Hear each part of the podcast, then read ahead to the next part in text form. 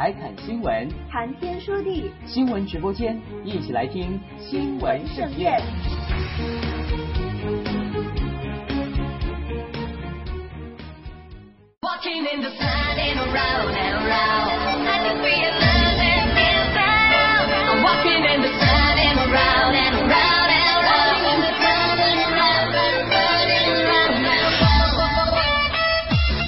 亲爱的听众朋友，大家好，欢迎在每周一晚如期守候由大学生播客为您带来的海天盛宴。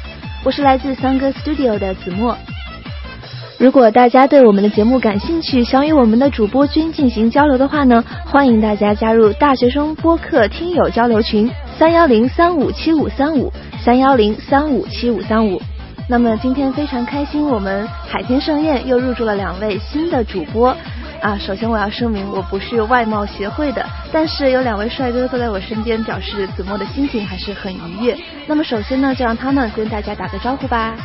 那大家好，我是你们的新朋友浩云，呃，非常高兴今天能入住我们的海天盛宴。那么以后的节目中呢，我就会跟大家一起分享身边的大事儿小事儿，然后希望大家能够多多收听我们的节目哦。嗯。Hello，大家好，我是冬瓜，你们的新朋友。今天非常高兴能够来到海天盛宴。也希望呢，今后的日子里和大家多多交流，希望大家能够喜欢我们的节目啊！我觉得他这个外号特别有意思，啊，不是这个播名哈，这个播名特别有意思。你能说说为什么是叫冬瓜吗？我觉得怎么不像冬瓜呀，长得 长得很萌啊。对呀，其实呢，就是因为高中的时候，呃，同学因为我姓夏嘛，然后同学看我长得比较像瓜，其实我到现在都没有觉得我长得像瓜。然后呢，同学就说没有夏瓜，那干脆就叫你冬瓜好了，结果就叫到现在。那我觉得咱们以后的海天盛宴已经是个非常热闹的节目，那么也非常开心能有两个新朋友和子墨一起来，在每周一的晚上和大家一起海侃新闻，谈天说地。那么首先呢，还是让我们一起来回顾一下上一周发生了哪些有意思的新闻吧。听新闻说天下，您现在收听到的是海天盛宴。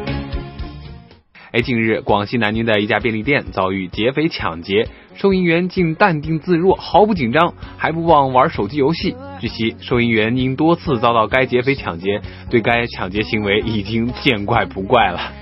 南宁某高校大学生黄某被室友调侃新网购书包长得竟然像炸药包，他当即在 QQ 空间自嘲：“那明天我就背着这个炸药包去炸学校。”没想到遭到众多网友跟帖转发，黄某随后虽将原帖删除，但仍被当地公安机关处罚。P.S. 又被点赞党们坑了。《爸爸去哪儿》火爆荧屏，背后的故事也越来越多的被曝光。尽管林志颖是比较难搞定的，在节目即将开始前几天才签下合同，但也算是脾气好的大牌明星。那近日，《爸爸去哪儿》导演自述心酸找嘉宾时，曾被某大牌骂神经病。湖南娱乐电视播出专访《爸爸去哪儿》制作人谢迪奎在节目当中未明确表示是哪位大牌明星，但说出是有女儿的某位国内男星。黄磊、文章、刘烨、陆毅等众多男神躺着中枪。《爸爸去哪儿》节目收视一路飘红，更是让明星家庭红上加红。接下来邀请嘉宾，相信不会那么苦难。爸爸节目组也算是打了一场翻身仗，扬眉吐气了。哎，浩宇，你知道吗？最近双学位的报名工作已经开始了。是啊，双学位还有咱们学校的 SRF 也就开始了报名的阶段。据我了解呢，双学位。呃，大家都对这个话题比较感兴趣。对，同学现在都陷入一个很纠结的状态，好像每个人都在想，哎，我要不要报双学位？哎，人家报了什么双学位？我到底要不要修？就很多这样的问题。对他们很多都是非常想要了解这个双学位到底是个什么东西，因为以前没有接触过，所以呃，很多朋友也都去参加很多的报告会啊，还有参加的什么的，跟辅导员聊天啊，然后去了解这个双学位是。究竟是一个什么东西？对以后的就业究竟有多大的帮助？那么今天呢，我们的话题就是关于双学位的，希望大家能够通过今天的话题，能够给大家答疑解惑。说到双学位啊，怎么，你是不是也报了双学位？嗯，对，在我在听到那个双学位报名开始的第一时间就报了一个双学位，因为是自己感兴趣，所以说就决定了很快，不像其他同学很纠结。哦，你报的是哪所大学的哪个双学位啊？哦，我报了武大的新闻。哦有武大的新闻，你是以后也特别想往新闻传媒这方面发展？其实也并没有，就是新闻这个东西，这个专业就像高考之后了解的一样，它也并不是一个很好就业的一个专业。哦而且你想，第一第一学位学新闻的人就那么多，所以说只是一个兴趣爱好吧，一个知识上的一个补充。哎，你说的非常对哈。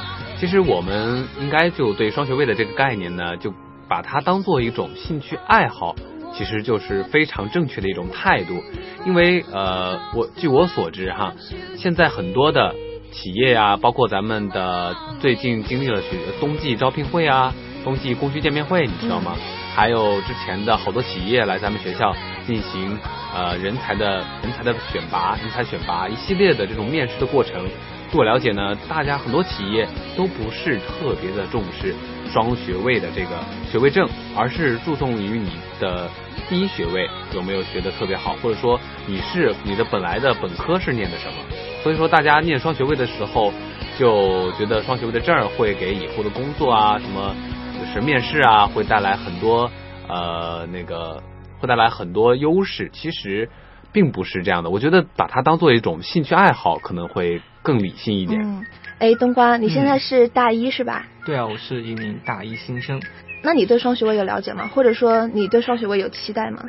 其实我们同学啊，我据我了解，我们周围同学都对双学位现在还不是很了解，嗯。但是呢，都对它充满了好奇和憧憬，就是想象着大二可能自己也要去报一个双学位啊，可能是用于拓宽知识，也可也可能是对现在自己的专业或者什么不是很满意，想通过一个双学位来可能以后更好的深造。所以我们现在大一新生对双学位可能不是存在很多很了解不是很了解对。啊，所以也希望能多了解一下这方面的一些信息啊什么。那子墨姐，我就想问，我们这个双学位到底是一个什么性质？它和这个我们的第二学士学位有什么区别呢？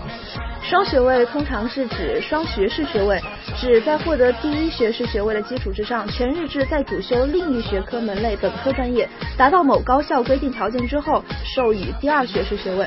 那第二学士学位呢，就是已经修完了一个学科门类中的某个本科专业课程，然后已经准予毕业了，并且获得了学士学位，再去攻读另一个学科门类当中的某一个本科专业。那也就是说，我们的双学位和呃本科专业的学位呢是可以同时进行呃学习的。然后，但是你毕业呢，只能拿到你本科学的所学专业的毕业证。你如果第二专业呢，只是就是你的双学位呢，只是拿到一个学位证而已。所以说，这两个还是有本质的区别的。那就是说双学位应该是同时兼顾，这样也会比较累。对，对，因为这个嗯，压力还是挺大的。嗯，因为它的设置课程设置是跟是跟那个呃本科的那种课程是设置是基本上是一致的，而且它时间又短。你想，人家四年学的课程，你两年就要学完，因为从大二下学期开始吧，你就要开始上呃上他的那个课程了，然后一直上到大四。那么期间呢，然后就是时间也比较短，就是你的就是星期六、星期日，然后你的暑假、寒暑假，他会抽出这样一些时间来，去让你去学习这个双学位。那么也就是说，它很有限的一个时间内要学很多东西。所以说，大家各位听众朋友们，你们如果想要学习呃另外一门专业的课程，就要报这个双学位的话，那么我还是觉得呃一定要有充足的时间哈，充足的时间去照顾到你们这个所学的这个呃双学位。不然的话，如果你是没有特别多的时间，就比如啊，比如想做个部长啊什么的，可能是课余时间比较少。学生工作和对双学位就会有冲突。学生工作和双学位它会有冲突的。好，那谈到双学位这个话题，不光是我们有困惑，那网友他谈到双学位也有非常非常多的问题。是吗？就比如有网友就说，他就问到，呃，武大的英语双学位和华科的英语双学位哪个更好呀？还有双学位和考研可以同时很好的进行吗？会不会特别累呢？那还有一个社会工作专业的网友说到哈、现在学校有关于修双学位的通知，我们学校的双学位只发一个学位证，上面印两个专业。哎，我觉得这含金量挺低的。如果不修双学位的话，我就会考研，但是社会工作的研究生，我觉得也没啥意思。那么我对自己的专业挺悲观的哈，一切为了就业考虑，大家能告诉我应该怎么选择？是考研还是修双？真心求助，然后说谢谢了哈。嗯，那还有一个呃网友就说，我是在湖北上大学的学生，今年大二了，专业是机械电子工程，刚开始准备修一个日语的双学位，但是我同时也在想啊，大学四年毕业之后考一个好一点的研究生，如果是工科的话呢，考研的准备时间应该要很长吧？那如果修双学位，会不会在时间上有冲突呢？如果是这样的话，日语靠自学就可以达到考级的水平吗？还有很多很多的问题。那么当我们面对上述网友。这些问题的时候，我们应该怎么去做呢？该怎么去选择呢？那么今天的海天盛宴就为大家请到了这样一位呃毕业了的学姐来跟我们一起解答一下关于双学位的问题。学姐跟大家打声招呼吧。嗯，Hello，大家好，那我是毕业两年多的呃一个学姐吧，大家可以叫我舒婷。那大家有什么问题可以尽量的问我。舒婷姐好。舒婷姐好。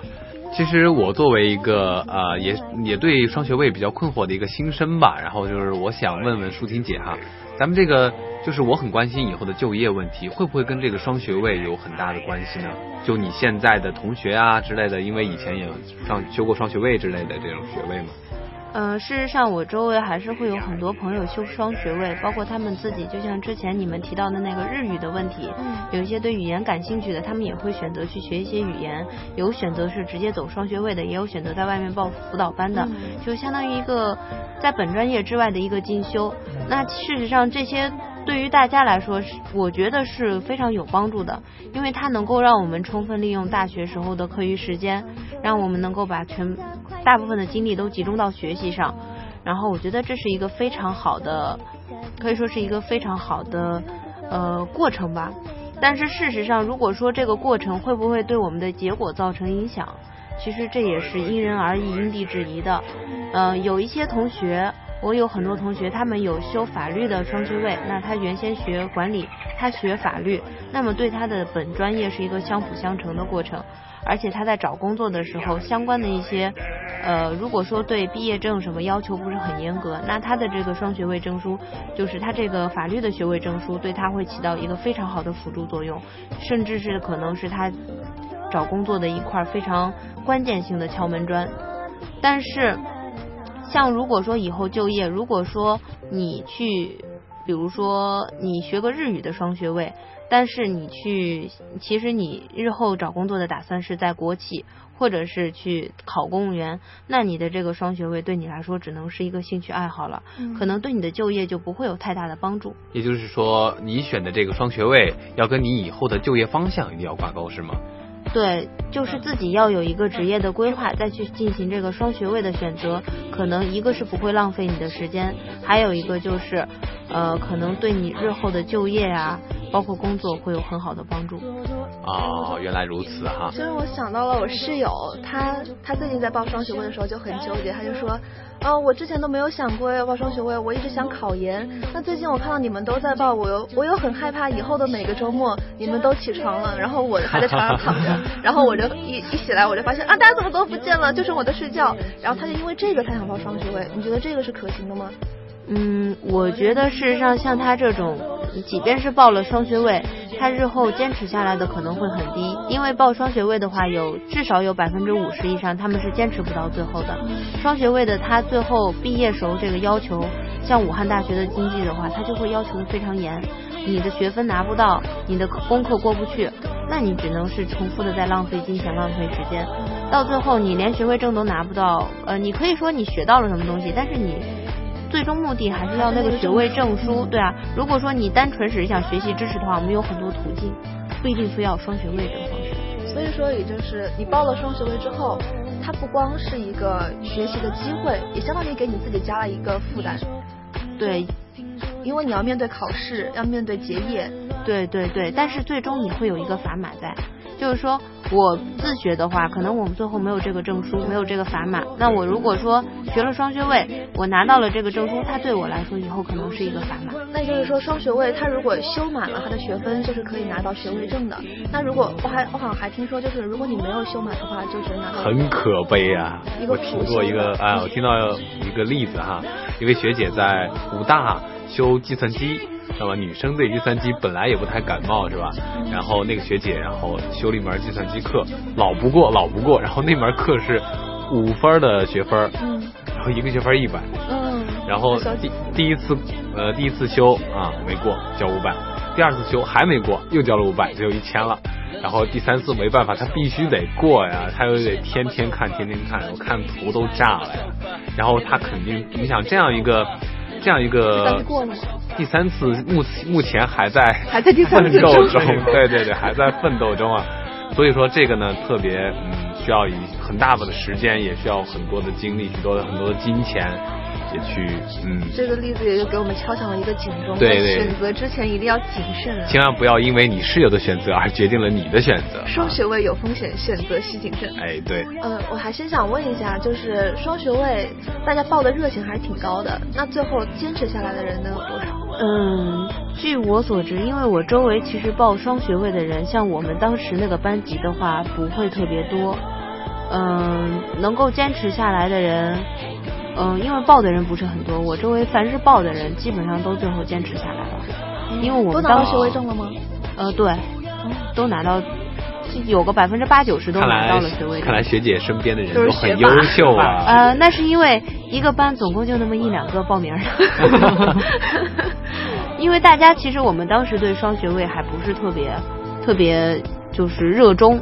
当时我们有这种报告会啊，我们也不是太热衷，我们可能更热衷于。考证，考证，对，所以说对双学位就不是很感冒。那双学位和考证会有冲突吗？呃，事实上，如果说你读，比如说你想去选呃选读一个会计的双学位，那你顺道你的会计证可能就是没有问题的。嗯。但你说我去读个日语的双学位，我又想考个会计证，那这两个时间就会冲突的。关键看你的那个想考的证跟它关联性。啊，有没有很大的关联？对，所以说呢，我们提前做一下自己的职业计划也是非常有必要的，这样也不会盲目的去选择一些不相干的一些东西，然后把精力过多的分散。对对对对对对。其实就是呃，我自己也觉得呢，双学位坚持下来比较难。然后呢，之前听我们班主任说过，就是他之前有过同学就是有这样的经历，就是修了两个学位，但最后他坚持下来了啊。并且呢，他考研考的是他的这个双学位的这个学位，我觉得这样这样的几率是不是也是比较低的？就是能坚持下来，并且考研是不是自己本科专业，是自己去补修的这个双学位专业，这样的几率是不是也比较小呢？这个就需要一个人强大的意志力、强大的忍耐力，不是每个人都可以办到的。但是如果说你对这个专业有足够的热情，然后你愿意一直把这个专业就是去研究下去，嗯，那你对可能是你在报考的时候，当时不太确定你想报什么专业，你报了你的第一专业，那你在日后的选择上，你的双学位就给你多一条路，多一个选择，让你能够顺着你希望的那种人生轨道去发展，对你来说其实是一个，其实是一个很好的机会，让你去去重新。让你站在一个清楚能看得清前方的基础上，你去再重新选择你的道路，嗯，可能你以后在包括你的工作生活上，你其实会更有冲劲儿，更有动力。其实也就是多了一条出路，相当于。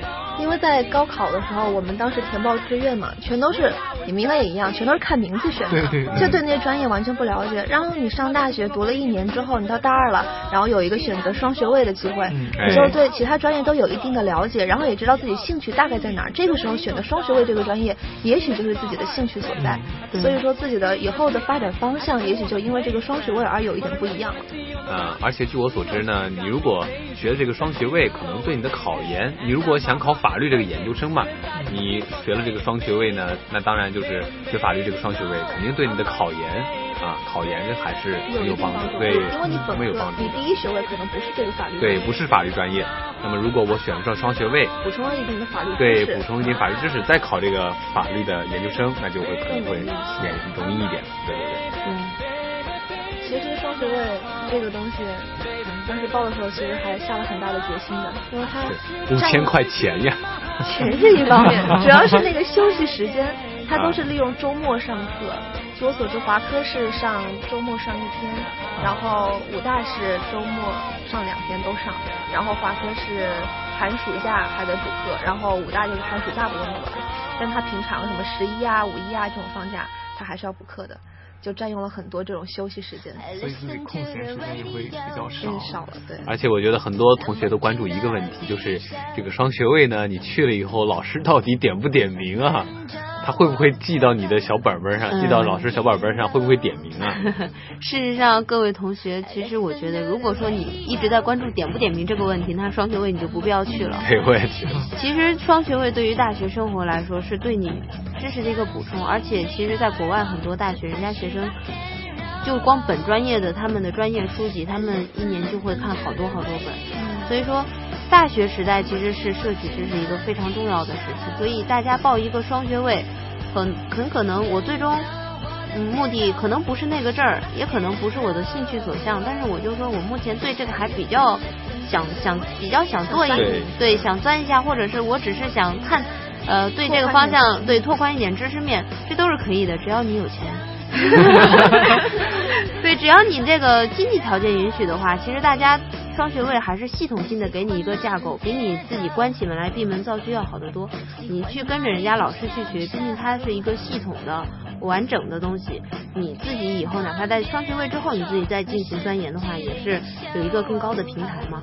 对，有老师的点拨，肯定跟自己看不太一样，毕竟有人给你指导，是吧？所以，嗯。还想了解一下，就是像我们这样子的女孩子嘛。然后就一直很在纠结，到底是去双学位还是去考研？因为就之前了解，男孩子也是这样。哪有？是因为女孩子就是考研嘛，她女孩子青春就那么几年了，然后考研的话又要读几年的研究生，然后说对以后的什么家庭啊、工作啊都会，就时间上就觉得有点耽误了。然后就修个双学位的话。呃，就觉得在大学四年的时间里面，你学了更多的东西，可能说那个时间成本就少一些。那学姐对这个双学位考研对女生这个呃这个影响怎么看？事实上，就我本人自己的话，我。我自己是没有考研，我直接出来工作嘛。因为这个也跟专业有关系，有一些专业，比如说你是研究性质的，那你必须要去考研来。比如我们林学，林学它就是研究方向的，还有园艺啊这些，就是就是偏向于研究的。你如果考研的话，这个可能性比较大，然后就业也比较好一点。你们专业保研挺多的，听说是。对，保研挺多的。对，这个研究生的话还是跟专业有关系。像我学管理，我学的是工商管理，那这个的话就需要你有一定的工作经验，再去读个 MBA 可能会比较好。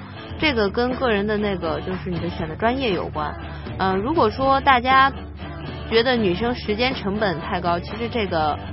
不是特别的准确，因为在我们以前的学校校园里面，经常也见到女研究生，哪怕是现在女大学生也可以结婚，这个不是什么问题。包括女研究生有看就是呃。大着肚子过来上课的也有，这个完全不是什么问题。甚至有一些女生，她就是为了不出去工作，因为工作的话你要请假是很难的。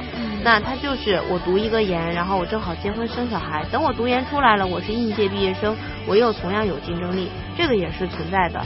所以说得看大家自己心里有一个什么样的打算和想法，包括你们自己的专业性质，它适不适合去读研。然后至于双学位的话，那就看你的时间和精力了。如果你本科有时间有精力的话，你去读一个双学位，对你来说是一个很好的知识补充，嗯，就是这样的。所以说，大家把双学位呢，只看作一种知识的补充，而不要加入太多的功利性的东西，呃，或者说对以后就业会有什么特别大的啊，就是那种像毕业证一样的那种东西去看待。如果这样的话，可能就不太理性了。哎，浩远，那我咱们同样在面对这个双学位的选择的时候，你为什么没有选择去修一个双学位呢？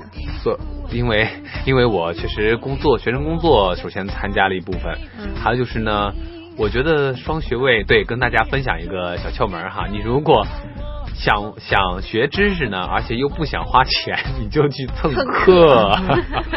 我就是这么想的。其实我自己也有一个计划，就是说我大学我想要。我是我是学的林学嘛，然后我是想要考一个会计证的，呃，考一个会计证，然后但是可能我自己闭门造车也不是特别好的一种方式吧，所以我就去，我现在就在问我们周边的一些同学，他们谁要去呃考考就是双上一些双学位啊，上一些那个会计有关的双学位，我就准备跟他们去蹭课，因为我觉得呃蹭课这个呃蹭课这个方式吧，我觉得对我对我们这些比较呃工作比较繁忙。可能不是不会每每天都会，就是不会每次都会按时那个到校去听课什么的。这些学生偶尔去一下，这种学生可能会比较呃有好处，选择这条路也不错，我觉得。我也听说，就是很多课堂上去的大多数反而不是那些交了钱的、报了名的，而是那些真正有兴趣去蹭课的。对对对，这也是个很聪明的选择。嗯啊。确实，这个双学位挺苦的。你就比如武大离咱们挺远的吧？你首先得早上呃大概七点左右，礼拜六、礼拜六、礼拜日哦，对对对，就得上车，然后呃奔波去武大，然后上到十一点多吧，大概十一点四十左右，之后然后吃个饭，吃个饭，稍微趴在桌子上休息一会儿，然后一点一点多的时候就开始。接着下午的课程了，所以说这个非常辛苦的。那其实我也觉得这也是一种个人选择吧。很多人，我想都像我一样，会有一种名校情节这种东西。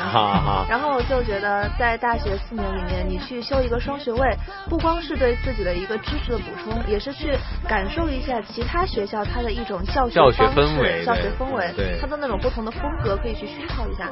然后可以跟其他的，因为双学位就是呃咱们这个地区就是七校嘛，各个高校的学生都会去，然后接触一些不同的人，多认识一些不同的朋友，一些扩交拓展自己的交际面，交际面，认识一些志同道合的朋友，我觉得这也是一个还不错的一个额外的一个收获吧。啊，确实是啊，不过还是兴趣和你的就业方向还是主要的你的决定因素。就是这些只是一些啊附加值，对附加值，还是要理性选择。对，所以最后提醒大家一定要理性对待双学位这个问题。那学姐最后还对咱们这些选选了双学位的孩子要说些什么吗？嗯。我记得以前我同学给我同学同学录上时候有留过这这样一句话，我忘了是谁说的，啊，就是这样，大家应该都听到过，说既然选择了前方，就风雨兼程。对，是吧？选择了远方，就要风雨兼程。既然选择了前方，就一定要风雨兼程啊！就是自己选择的路，跪着也要走完。对对对，差不多就是这个意思。那大家既然选择了这条路，就一定要坚持下去，并且就是把这个学位证拿到。怎么不管怎么说，先把学位证拿到。那在拿到学位证的同时呢，大家能够获得就是其他的一些关于你的意志力，关于你的耐力，关于你的。呃，其他的对，关于你的社交、人际，包括你的知识获取，那这样大家其实，在双学位的过程当中，就会获得更多的财富嘛。啊，所以说学姐这个。呃呃，观点呢，就是说，你如果选择了双学位，那就一定要坚持下去，因为你在学习的过程中一定会有所收获的。那其实如果不选择双学位呢，其实问题也不大，因为这个确实是一种啊补充知识的这么一个呃过程。所以大家一定要啊理性看待，还是那句话，理性看待双学位。对，就除了双学位，咱们其实大学生活很丰富，还有很多别的选择。你比如说啊，学生工作你可以继续，你可以参加很多的社团活动。然后呢，在大三的时候，你还可以去选择去实习啊，去考研啊，这都是很多很多方向。然后大家也就没有必要说是人云亦云，就是因为你室友选了双学位，所以你要去跟风，这个是不太理性的。所以说还是看你自己到底想要收获什么样的能力，收获什么样的知识，想要一种什么样的生活，再去做这样的选择。好，那非常感谢今天我们的嘉宾哈，朱婷姐，欢迎，谢谢你。其实呢，今天来做节目也很开心，作为一个大一新生，通过今天这样节目。自己呢，对双学位也是有了更多了解，对收获也颇多。然后呢，对自己也是，其实也是知知道了双学位只是众多道路中的一条，对，条条大路通罗马嘛。所以，对对对，不选择双学位还可能有很多出路。所以，可能对自己以后的规划可能也有一个新的认识。所以，还是获益匪浅。那今天的节目呢，就到这里，感谢我们的嘉宾舒婷姐，谢谢你。谢谢你跟我们分享了这么多啊，关于自己的一些所见所闻。那今天节目就到这里，我是主播浩宇。我是子墨，我是冬瓜，我们下期再见。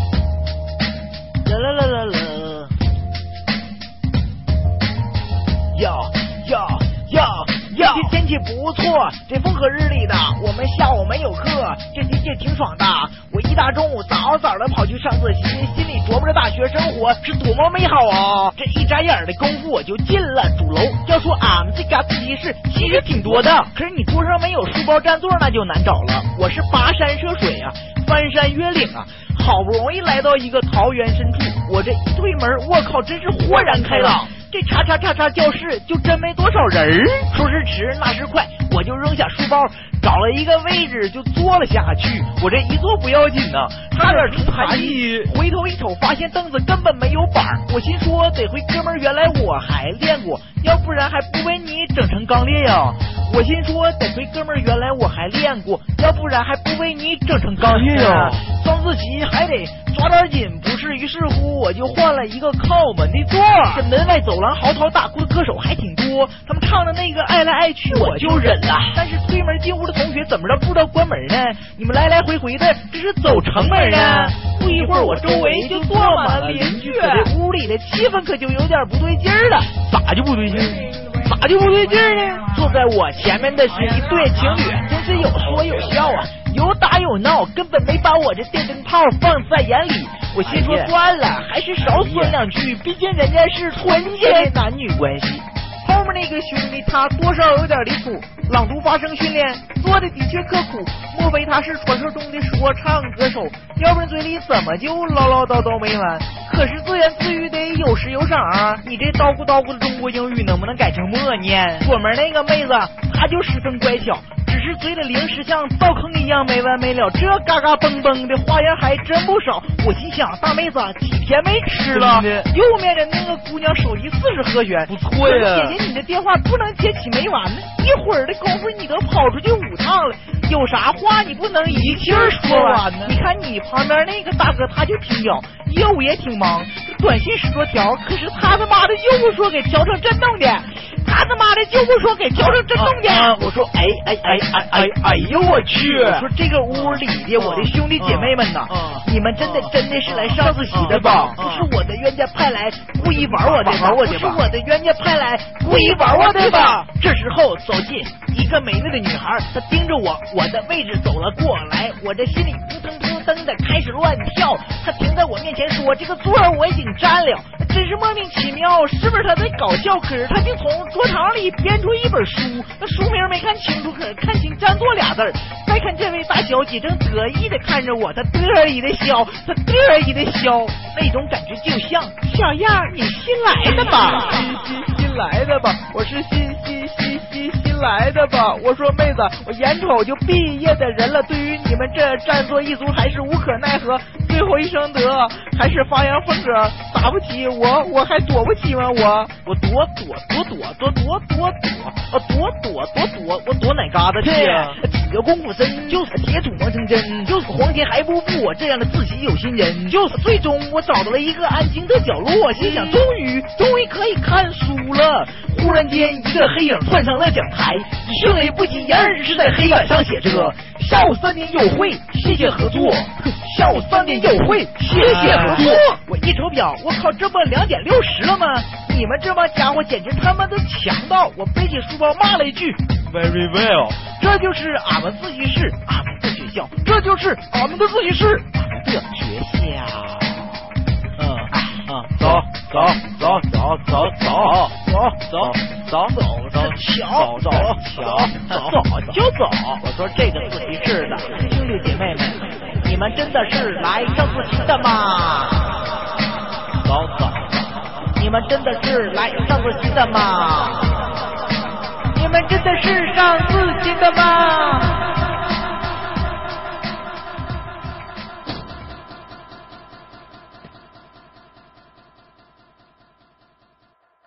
说这不扯呢吗？